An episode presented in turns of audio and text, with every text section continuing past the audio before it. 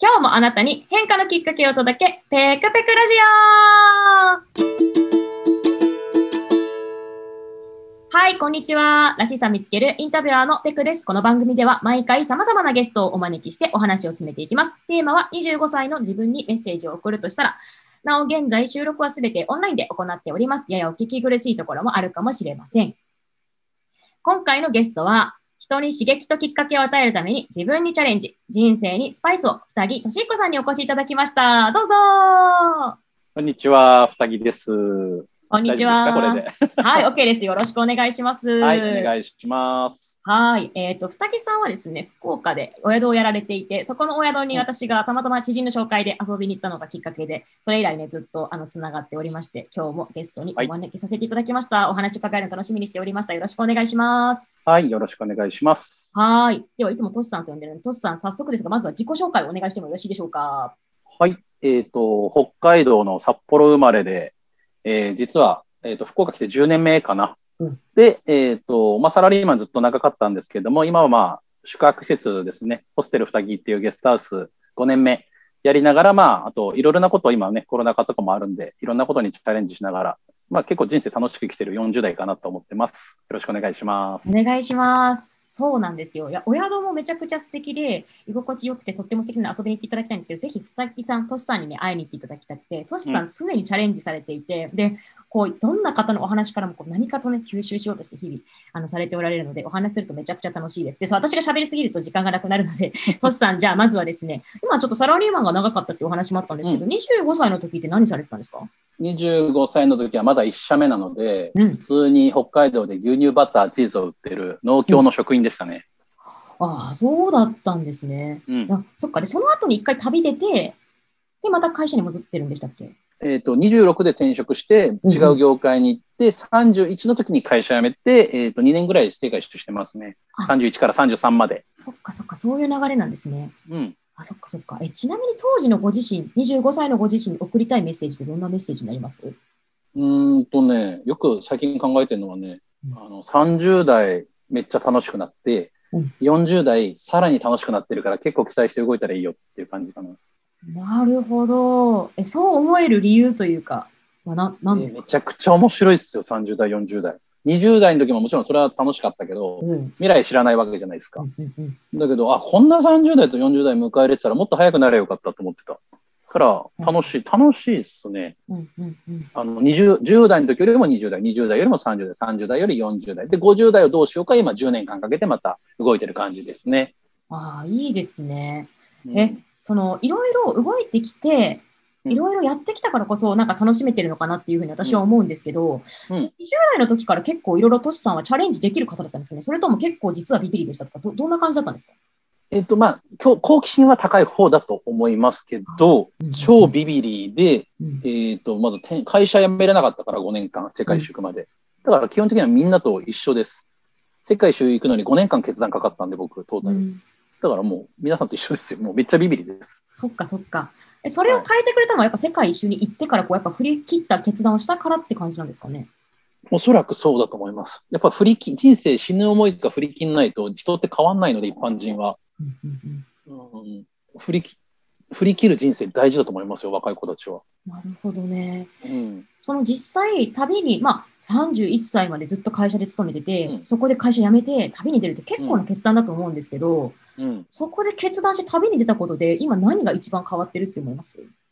えっ、と、旅中にまあ死ぬ思い、旅自体もね、すぐハードな旅、まあ60、ねその時34カ国か。もちろん国境を越えながらね、うん陸もパスも飛行機じゃないから全部。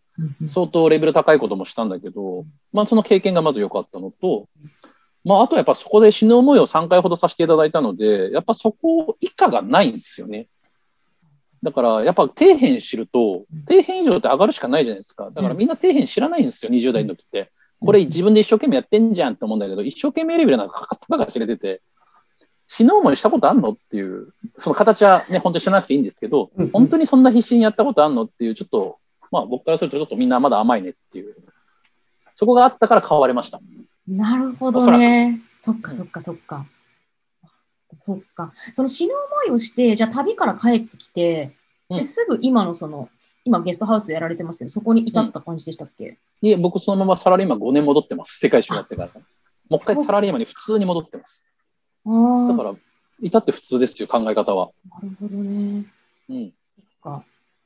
じゃあ、その何がきっかけで、じゃあやっぱりもう一回自分で事業やろうみたいな感じで思えたんですか？ちょうどいいね。思い出したわ。えっと、旅っぽさん知ってますでしょ？ああ、わかります。あいつらが25歳で創業したんですよ。ああ。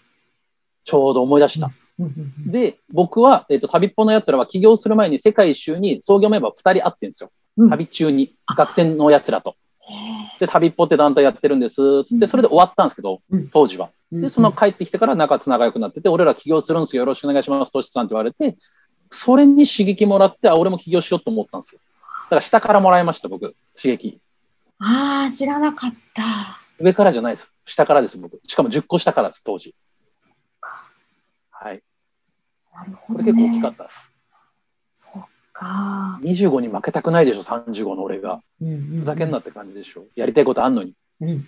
これ、これが大きかったです。今、すごいいいこと思い出しました。ああ、そうなんですね。いや、初めて知りました。私、その企業基盤みたいなところ。あそうなんですね。それが理由の一つではあります。たくさんあるけど。そううん。えじゃあもしかしてその経験が今結構こう20代の方とかでも結構積極的に会われたりとかしてるじゃないですか。うんそういうところにやっぱつながってるんですかね。あ、やっぱ若い子から吸収するっていうのも大事なんだみたいな感じで。うん、大事っていうか、若い子たちが世界作っていくからね、うん。40なんてもうジジイゾーンだからさ、経営者からしたら。だからやっぱ20代の、ね、ものが全て動かしていくじゃん。うん政治とかも本当は20代、元気さも20代だけど寝なくて生きていけるじゃん。20代って寝なくていいでしょ、3日間ぐらいさ。無理だけど。そうなんですか。いや、そうじゃん。